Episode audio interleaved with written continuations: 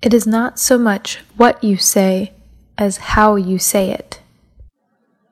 今天的句子中没有特别难的词汇，但是我们在理解句意的时候，需要注意下面这个句型结构：not so much as。与其说是，不如说是。如果不能理解这个句型结构，在这个看似非常简单的句子中，我们理解起来会有困难。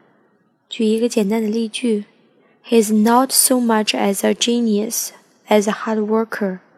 他与其说是一个天才，不如说是一个努力工作的人。同样的道理，在这个句子中，与其关注说什么，不如关心怎么说。It is not so much what you say as how you say it. We are at 智也英语。Thank you.